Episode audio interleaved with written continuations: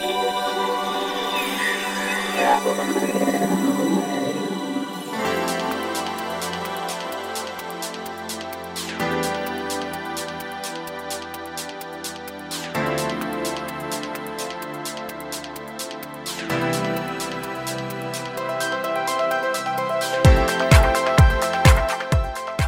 んにちは、ゆきです。今月も菊間がの時間がやってまいりました。今週は第340回ということで、はい。早川さん今月もよろしくお願いしおます。願いします。さあ、12月ということで、はい。ちょっとこう12月にまつわる話なんかをはい。お伺いしようと思ったんですけど、早川さんがこの収録前におもむろに飛ぶ取り出したそれそれそれ今、あすみません、ノイズじゃないんですけど。えはい、ーそれは何を今召し上がってんでしょう？はい、すみません、収録中なんですけど、ちょっとあのグミを食べてます。グミ、それも柑橘系のグミを、あのゆきちゃんのね手前にはお茶があるんだけど、ええこれ結構普通多分ね収録とか仕事の時ってなんかお茶とか水買ってくるし、そうですね。でも俺あんまり実は飲まなくて、でもさよくペットボトルとか買っても全部飲まなくない？なのでちょっとちっちゃいのにしてますけどね。でもそれは飲みきれる。これならば大丈夫です。まあ、まあ、でも俺それでも残すことがあって、最近気づいてもう水飲むのやめようかなと思って。あ、そう、それでそういう？へっていう感じでもないんだけど、うん酸っぱいものがめちゃめちゃ好きでさ、え。まあなんか今どの商品を食べてるとは言わないけど、ええカムカムレモンだったり、うん。なんかピュレグミだったり、うんなんかそういう酸っぱいのがすごい好きでなんか疲れてる時にいいなっていう、女子っぽいですよね。まあでそういうところもそれは。一人でこれ食べまくってるんですよ女子力高い、はい早川さん。まあね疲れた時は酸っぱいものがいいっていうことですみません今日はちょっとこのこんな音も入りつつ 師走のねあのい忙しいところをやっぱりこのようにちょっと一息ついてほしいなそうね。ということで皆さんそれでは本編の方もお付き合いください。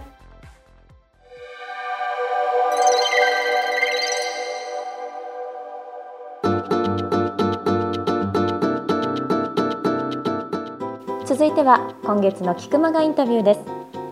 早川さん今月はどなたにインタビューされてきたんでしょうか？はい、今月はですね株式会社ベアフット代表取締役の、えっと、中島浩二さんにインタビューしてきました、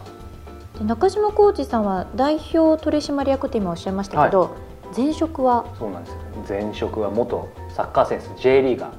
ー、ねえ。そうなんですよ、まあ、この間ねあのサンフレッチェの森保監督にもインタビューしたりして、でまあ実は中島さんも元サンフレッチェなんですけどもそれは別になんか図らずもしてっていう感じで。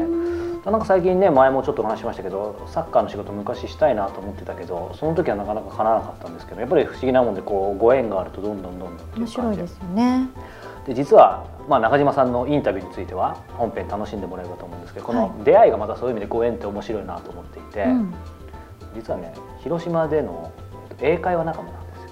あ、そうなんですか。サッカー仲間じゃなくて？しかもこれまあ言っていいと思うんだけど、え英会話って言ってもあの以前菊間がに上垣さんっていうイラストレーターの方に出てもらったんだけど、はい。その上垣さんのところに僕はあのたまに遊びに行ってる時に、うんあの上垣さんがまあゆるく英会話をやっていて、はい。これ上垣さん聞いてると思うんですけどもすいません言っていいんでしょうか？多分大丈夫だと思います。あの中島さんもその上垣さんと親交があってうん。なんか一緒に英会話をやってそこでどうもみたいな感じで。そうなんですか。ただ以前からあの当然サンフレッチェの去年まで選手をやってた方なんですごい有名な方で、うん。いろんなところで方々で噂は聞いていて、はい。あのお会いしたいなと思ってたんですけどまさかそこでっていう。ねえ、面白いですね。じゃあ、こうお友達からのそうなんです。インタビューのということまあ、お友達と言わせていただいていいのかちょっと分かんないですけど。なので、まあ、やりやすいようなやりにくいような。ああ、じゃあちょっとこう今回はもしかしたらゆるい砕けた一面も見られるのかもしれないですね。そうあればいいですが逆に緊張してるかあ、もしれないそっか。そっか。はい。さあそれでは皆さん中島浩二さんのインタビュー第1回お聞きください。こんにちは、プロインタビュアーの早川洋平です。えー今日はですね、株式会社ベアフット代表取締役の中島浩二さんにお話を伺います。中島さんよろしくお願いします。よろしくお願いします。さあ、えー今日はですね、オフィスにお邪魔して、少しこの音が聞こえますかね、この風がそよそよ、そよいでる。いやまあオフィスですけど、はい。まあ曲がりしてるとこなので、はい。ほぼ自分のものじゃないほぼっていうか全部もう準備したのはパソコンだけなんで、はい。あとはまあ親切にしてくださる方がおり、まあそのご好意に甘えて、まあいい立地といい場所を提供してもらってやらせてもらってます最高の場所ですね。本当ちょっと昼寝もしたくなるんですけど今まで昼寝したことは？いやここでは昼寝ないですね。逆あ本当に。なんかいろいろ周りに刺激するようなものがあるので、ちょっと気が向いたらちょっとその辺行けるし、うん。本とかまあ興味をそそられるものがいろいろあるので、うん。まあ、眠たくなったら気晴らしに違うことすぐできるので、なるほど、全然あれですね。眠くはなるんですね、なんかクリエイティビティなね感じですよね。そうはい。あ今ですねえー株式会社ベアクト代表取締役というふうにご紹介したんですけども、えー、と中島さん実はプロフィールが、まあ、とてもご経歴が、まあ、異色と言っていいのかちょっと分かんないんですけどもあの興味深いのでプロフィールをあの簡単にご紹介させていただきます、えー、と中島浩二さん1977年8月20日大阪府生まれ。仙台育英高校から96年に、えーブランメル仙台サッカーチームですね。現ベガルタ仙台に加入。2003年からジェフユナイテッド市原現千葉。2009年からサンフレッチェ広島でボランチやリベロとして活躍し2013年には J リーグ連覇を経験されました。13年限りで現役を引退して株式会社ベアフットを設立ということでですね実はというかもうご存知かと思うと思いますが元 J リーガーということで去年ですよねそうすると引退されたのは。ね、まあ、1月1日まではい天皇杯勝ち残ってたので、あそっか、まあ、そこで決勝で終わったっていうので、うん。まあ、だからサッカー選手としては本当にその決勝戦で終われたので、まあ、勝てなかったですけどね、はいはい。まあ、でも選手冥利に尽きる終わり方だったなとはうんまあ、まあそうかそういう意味では、えー、とこれ収録してるのに、まあ、実はまだ2014年なんですけども今年の1月1日までは、そうですね。2014年までやってたってことですね。そうですよね。ギリギリ、はい。なのでまああのほやほやという言い方がいいかわかんないですけども、まあそんな中島さんにね今日いろいろとお話伺いたいんですけどもズバリその引退まあいつをもってして引退かってちょっと定義わかんないんですけど引退して最初にえーと自分でしたくてしたことってな、何ですかね。これやってみたいなとなんか思ってたことありますか？うーん。あのしたくてしたかったのは本当にアルバイトもしたことなかったんで普通にレジ打ちでも何でもややりたかったです。あのサッカー以外のはい。仕事をやりたかったので本当に何だろう。今までバイト経験もなく、まあみんなにだからバイトしてみたいとか言ったら、うん。羨ましいな羨ましいっていうか 羨ましいって言ってたら、い。なんかそりゃないでしょみたいな感じで言われてて、まあないものねだりなんでしょうけど、うん。でも今でもあの別にサッカー終わったことはそんなに引きずってないですし、うん。今やってることをすごい好きで結構切り替えがすごいんですよ俺、意外と引きずらないっていうか、うんうん。あのもう次に向かったらもう次っていう感じなんで、うん。だから本当に、まあ、今では会社に来てあの普通にあのいろいろ経理やったり。さっき実はね収録前に何してるんですかって聞いたんですけど。経理やったりとかそんなんも別に楽しかったり。うん。あの銀行に振り込み行くのとかも別に嫌いじゃないし、はいはい。多分人が煩わしいとか面倒くさいとか思うことが、そんなに面倒くさくなくて。サッカー選手って何もしないんでしょみたいな感じではないです。俺本当何でもやります逆に。もうドブさらいとかでも別にゴミ拾いとか掃除とかも嫌いじゃないしだからまあやりたかったことは本当サッカー以外のことがうんやってみたかったんで、うん。うん。そういう意味ではその引退する前に、まあ、将来引退したらっていろいろ考えてた時に、まあ、今アルバイトって言葉もありましたけどこういうものは俺、まあ、大丈夫だろうなっていうラインと、まあ、さっきの極端にばもうゴミの掃除でも、その辺っていうのは自分で想像してた部分と実際なってみてやっていうのはやっぱそんな変わらない？いや変わんないですね。全然あのなんだろう本当に多分いろんなことに興味があって、うん。もう僕たちやっぱりサッカー選手で憧れの職業だと思うんですよ。はいでも結構なんか普通にやってる人たちもなんか自分よりもすごいことやってんなみたいな、うん。ただそれはメディアとかテレビとかに取り上げられないだけであってなんか普通にネジだけずっと作ってる人も、あのすごいなとかうん。思うし、究極にずっとそれだけ打ち込んでやってんのとかも羨ましかったりするし、だから何でも本当やってみたいし、はい。あのリスペクトしてるし、だから今本当にこう、まあ、新しく会社やりだして、はい。全然まあ違う世界に飛び込んだら分かんないことだらけだしあの他人は全部師匠だと思ってるんで、もう分かんなかったら教えてくださいって言って、でまあ自分にできることはやって、できないことは助けてくださいっつって、やって割り切ってやってるんでうんあのまあ課題がめちゃくちゃ出てきますけど、うわーやんなきゃよよかったなみたいなことは今のところはないです。今そういう意味ではそのある程度自分でいけるなと思ったその許容できるものとか受け入れられるものだっていうの、まあ、そういう意味で予想の範囲っていう感じを受けたんですけど、はい逆に強いてあげるならこれはちょっと想像してなかったその感情的なことでもいいし意外とこれはできなかったなでもいいし、まあ、まあ逆にこんなこともあ俺できるんだでもいいし。ああできるんだなって思うことは意外となんだろう。やっぱ人前で喋るのが意外とできんだなと思って。あの受け答えだけじゃなくて先生やったりとかあの自分だけ喋ってなきゃいけない時とかもあったりして、はい。まあ講演まではいかないですけど、うん。まあ、どっかに呼ばれてどっかで喋ってくれとかそういう時も意外となんかスラスラいけんだなと思って。うん、それはサッカー選手の時はそんな思ってなかったですけど、うん。うんあとまあ向いてるなとは違うんですけど終わってから感じたことではすごくサッカー選手終わってからの方がサッカー選手のありがたみが分かったっていうか逆にあの先輩たちからはサッカー終わったらもう大変だよとあのそういうふうに見てくれないから大変だよっていうこと言われてて今から覚悟しとかなきゃいけないよみたいなこと言われてたんですけどはい。俺の中では多分周りにがうまくそうやって使ってくれてるか自分なのかよく分かんないですけど、なんかすごくあのサッカー選手でよかったなってそういうふうによく見てくれるそうだったっていうことでよく見てくれる人が多くて、うん。まあ土地もあるのかもしれないし広島っていう土地もあるし、まあ、自分があのその広島に来ての終わり方だったり、そういうことだったりもするのかもしれないですけど、あのそれはなんだろう先輩が言ってたこととうん違う印象っていうかあ先輩は本当にもう そんなんじゃ通用しないからな、みたいな的なことをすごい言ってたんでーうん。もっとすごいあの厳しいのかなと思ってたんですけど、その辺のありがたみは感じてるのはギャップかなっていう、ん。自分のあの引退後のうん。想像してたやつとは。うん。まあ、まさにその元サッカー選手っていう部分での見え方、はい。い、い方悪い方、まあ、悪い方っていうかあると思うんです。けど、そういう意味で今ポジティブな話聞きましたけどもうちょっとそのポジティブな部分で具体的にどうどういうことで感じたやっぱりあのちょっとっていうかあのサッカー選手じゃなかったらできないような経験というか、うん。まあ、今年たまたまワールドカップがあってそうですね。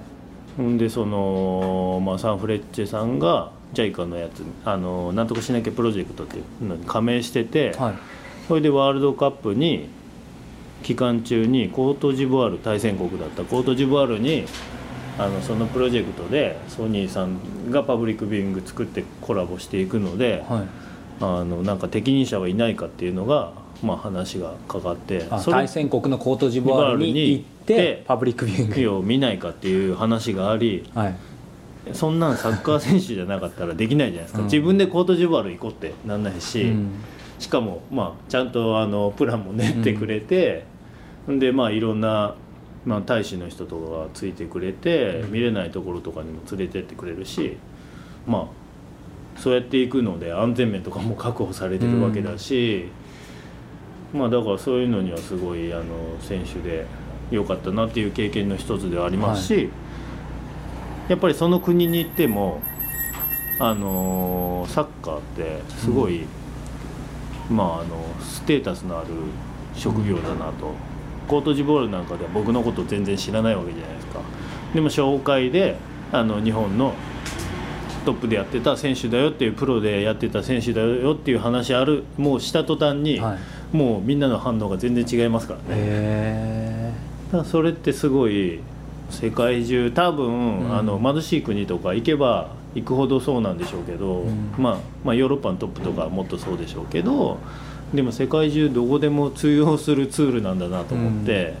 まあ、言葉も本当全然僕なんかは喋れないし、うん。英語とか他の言語操れないんですけどでもサッカーは体ですぐ見せることができるので。まあだから本当に一緒にやったり何か言ってほんで僕が何かを発するとすごい食いつきがいいというか、うん。すごい多分言うことを聞いてくれて、へあのそれまあ海外だけじゃなくて、うん。日本であの高校生の選抜チームに教えることがあったんですよ。あの、うん。高校選抜広島高校選抜コーチで加わった時があって、でまあ1週間ぐらいだけの短い期間だったんですけどそこでやっぱり指導してる時にあの最初の頃とどんどんやっぱりぐいぐいみんな変わっていって、はい。ほんでなんかすごいあの素直にうん。多分聞き入れてくれてやっぱこう、うん。学生ってすごいっすねって俺言ったんですよ。プロとかってそんなにやっぱりうん自分たちの自我があるからそこまで簡単に変わらないし、後輩とかに言ってもうん。そんな変わらないけど、学生ってすごいどんどん変わる様を見て、うん。先生とかに「すごいっすね学生って」って言ったら「はい。い、やでもそれ俺らが言っても全然聞かないけど、うん。それあなたが言ってるから素直に聞いてんだよ」って言われて。はい。それってやっぱあの自分が、ね、今まで積み上げてきたとか、そういうステータスなんだなと思って、はい。だから普通の人が言うよりも、うん。言葉に説得力があるっていうのをうん。まあサッカー終わってからいろいろなんか気づいてるかなっていう、うん。うんシーンが多々ありますね。うん。なるほどね。今その、えー、となんなんとかしなきゃププロロジェクト JICA のってありましたけども、例えばその他にまあえー今年そういう意味では1月2日からって言ってるのか分かんないですけどその ベアフットのはい。仕事を始めて、まあ他にもいろいろされてると思うんですけどこれ聞いてる方に例えば他にどうどういうお仕事をされてるんですか？今。あのーサッカー基本的にまあサンフレッチェさんのあのホーム前のイベントとか、はい。あとはまあ中断期間にあるようなファンカンとかそういうのとかもサンフレッチェさんからはまあいろいろお話しいただいてファンいうのはまあファン感謝デーファン感謝デーファン感謝デーとか、そういうのはあのいろいろやらせてもらってて、プラスまあ解説とかもはまあ会社とは別ですけど、はい。まあそういうのもやったり、うん。サンフレッチェの番組とかもやったりしててまあサッカー関係がまあもらう話が多くて、はい。そういうのが主になってますけど、うん。目新しいのではそのけん玉のワールドカップっていうのがああったみたいですね、あったんですよ。はい。廿日市市が宮島がある市なんですけど、広島のね。そこが実はけん玉発祥の地っていうそれは知らなかったですね広島県民の人もあんま知らないですよね、それね。僕も全然知らなくて、はい。たまたま廿日市の人にあのご挨拶に行ったら、はい。今度そういうのがあるからお前らも新しい会社だし、うん。それ第1回で、うん。でその立ち上げた会社の子たちっていうのも、はい。長野のあの子たちなのでだから広島にやっぱりちゃんとそういう広島でやれる人も作っとかなきゃいけないよっていうことで、新しい者同士お前ら若い者同士やってみみたいなことを言われてそれでまあ関わらせていただくことに至ったんですけど、だからこれなんかは本当にあの海外の選手からしたらあ日本よりも今アメリカとかヨーロッパとかの方がけん玉はすごいブームらしくてへ本当アメリカにははい。プロのけん玉プレイヤーがいらーしくて、すごい。まあまあ競技的っていうよりははい。もうエクストリームっぽいちょっと見せるようなあショー的な部分が強くて、ーはい。まあだからちょっとストリートっぽい、うん。まあかっこいい感じなんですけどまあそれで採点競技でいろいろやるんですけどまあそのアメリカの選手とかからしたら、うん。もう聖地だと廿日市市にけん玉公園っていうのもありへほんでもうぜひそこでやりたいと、ーはい。あの海外の選手は、うん。まあ、僕たちからしたら本当にけん玉の何も知らなかったら本当けん玉のなんか滑り台とかにけん玉のやつがくっついてたりして、うん、ちょっと知らなかったらうん？っていうような公園なんですけど、はいもうその選手たちにとってはすごくて、ほんでパッションめっちゃいろんなとこ撮ってますし、まあ、そこら中でできるんで、はい。けん玉って外とかどこでも。そうですね。ほんでまあすっごいあの海外からも445人ぐらい選手が来て、で日本からも全体で100人ぐらいかな、はい。120人ぐらいの規模になってプレイヤーが。で第1回やられたんですけどまあまあ第1回だったんでバタバタでいろいろあの気をもむことが多かったんですけど、でも、うん、来てくださった人とかたくさんのみんなからはすごいあのうん評判も良かったですし人数もすごいたくさん来ていただいたし、うん。まあその後もいろいろねメディアにもすごい取り上げてもらってはい。あのすごい会自体はいいことになってうん。まあこれからもまあ第2回も次やるって、あの廿日市市の人たちは言ってたんで、はい。多分またやると思うんですけど、うん、それなんかは、うん、サッカー以外では非常に目新しいやつかなっていうところですけどね、えちなみに初回初回優勝国は？アメリカです。アメリカのやつでしたね。アメリカは強いんですかね。でも日本とアメリカが圧倒的に強かったです。あのファイナリストははもう日本とアメリカ半々ぐらいだけで、はい。で日本人も優勝候補いたんですけど、うん。アメリカがのやつが結局持ってて、でもその優勝した子は初めて2年ぐらいらしいですからね。へでも YouTube とかでも見れると思うんで、半端なくうまいですよ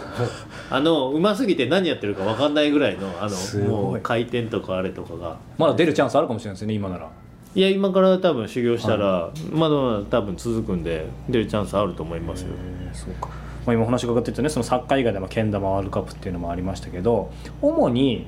なんかこの質問自体がひょっとしたら愚問なのかなと思うんですけど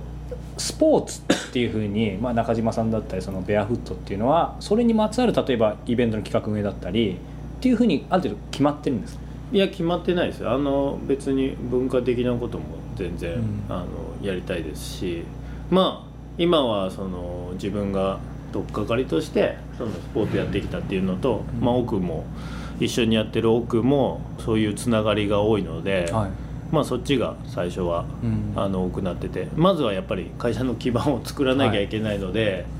まああっちもこっちもっていうのがまだ人数も2人だけですし、はいその辺は難しいんで、まあ、まずは本当に今あることをうん。あのしっかりやりながら、まあ、会社の信頼度とかあのそういうのを上げていかなきゃいけない時期なのかなっていうので、まあ、スポーツ関係がどうしても多くなってますけど、はい。今はう受けた仕事だけをやってる感じが多いので、はい。まあ、自分たちで新しい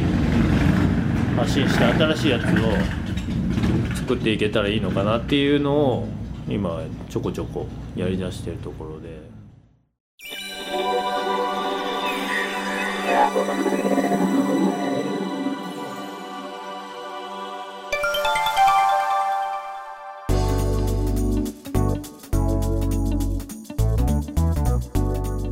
続いてはブランニューコスモポリタンです。大好きなことをしながら世界を生きている方と早川洋平との対談音声を毎月現地から直接お届けするコスモポリタン。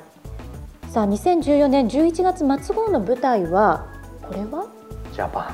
ジャパンなんですね。なんですけれどもインタビューされたのはイエンス・イエンセンさん。ンはい。ということでまずは国籍からどこのご出身の方なんですか？デンマークですデンマークでお生まれになって今日本で活躍されてるという、なるほど、あの今回ねええ、あれコスモポリタンって外国行くんじゃなかったのそうそうそうですね。話だったんですけど、あの僕の中で実はもちろんそれが基本なんですけど、うん。定義があってですね皆さんコスモポリタンサイトでチェックしていただければ分かると思うんですけど日本人だけとはどこにも書いてないんですよ。うん。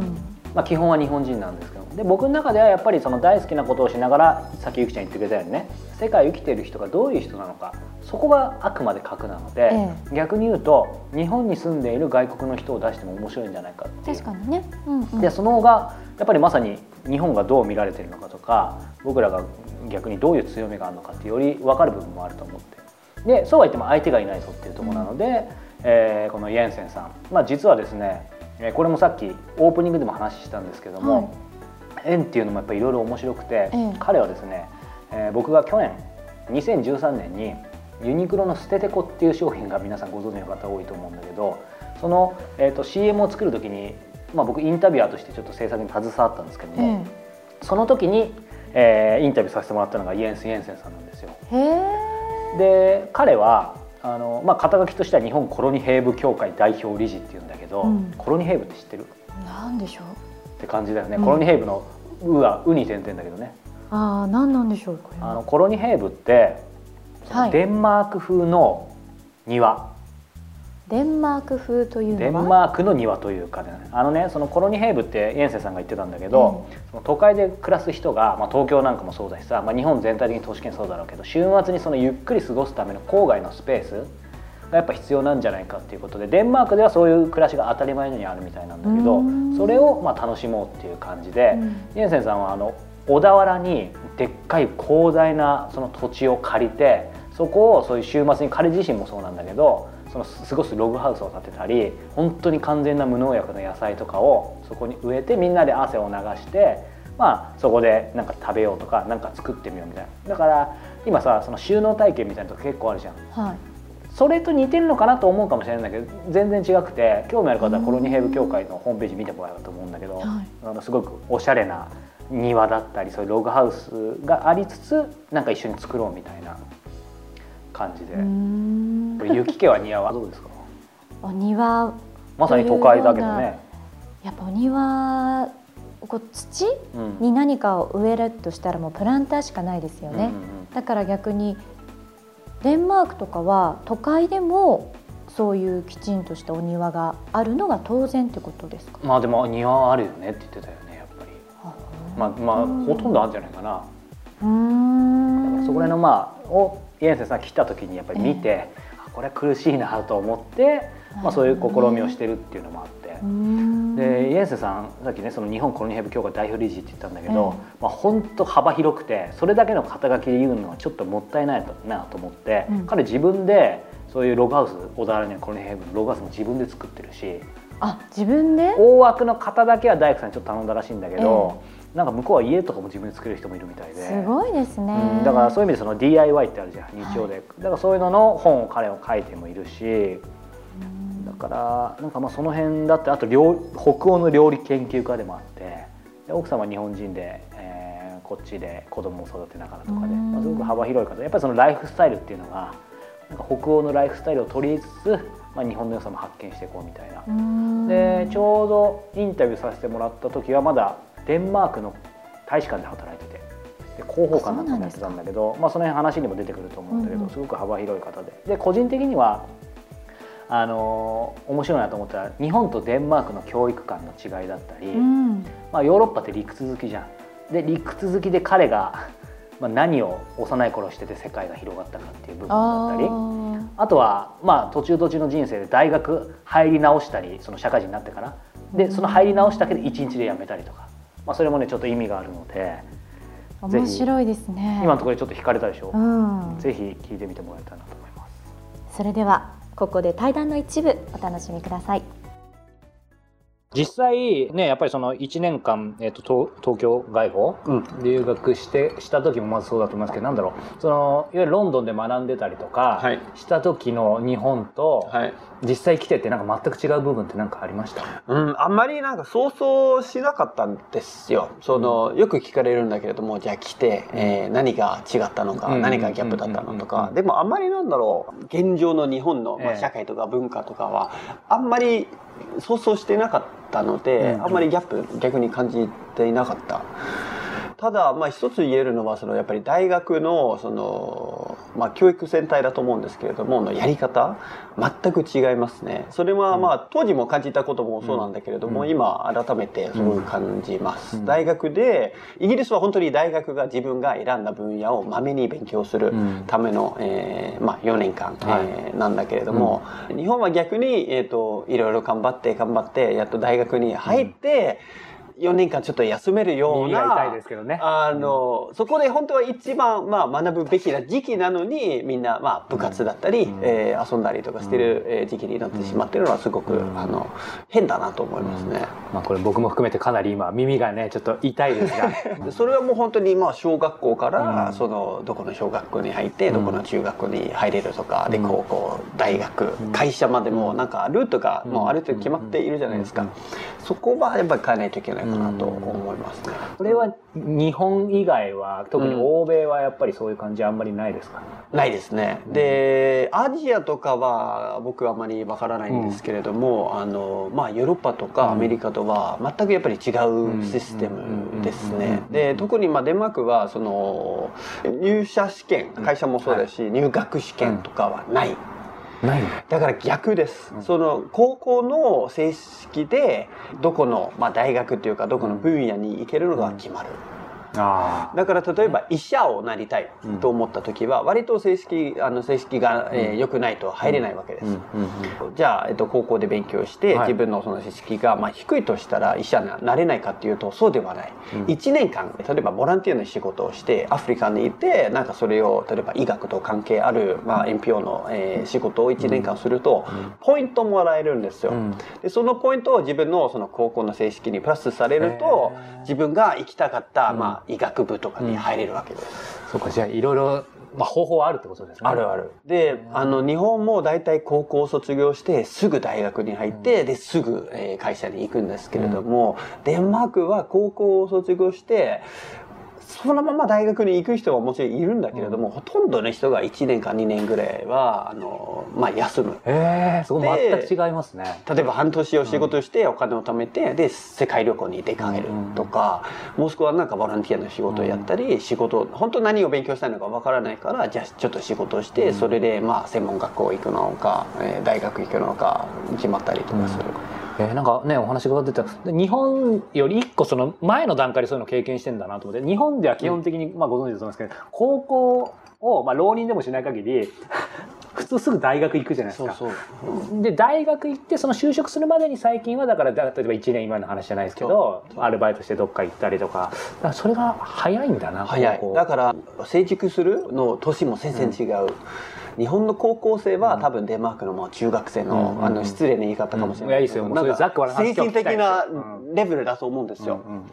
それもまああの可愛いとかピュアっていうところも、いいところもあるんだけれども、うん、もうちょっと自分の何をやりたいのか何を考えたいのかって、やっぱりその頃から考え始めないと、つるつるそのまま大学に入って会社に入っちゃうっていうことなんですよ。でやっぱり高校を卒業してちょっと1年間自分探しの旅出るやつってやっぱり日本だとみんな心配されますよね。そうそう。でその後はじゃあどうするのかとか、うん。で結局そのなんだろうそのパターンにはもう戻れない、うん。もうあのもう一回階段から落ちてしまったらもうなかなか戻れないっていうのが、あ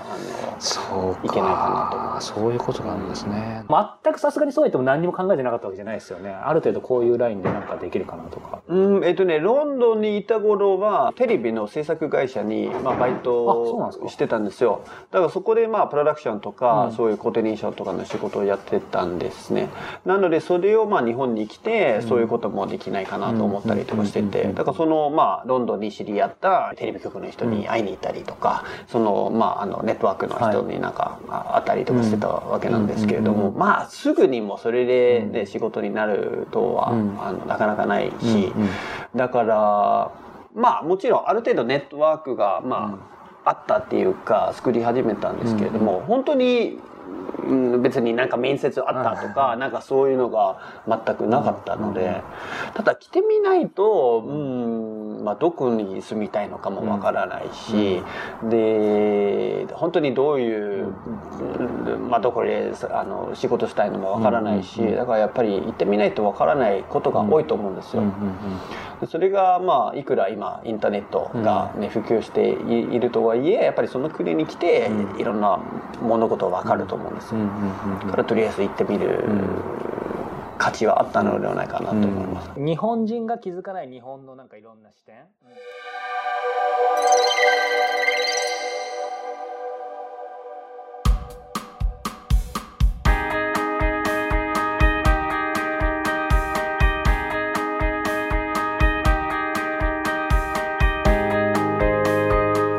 ではエンディングのお時間です。この番組では皆様からのご質問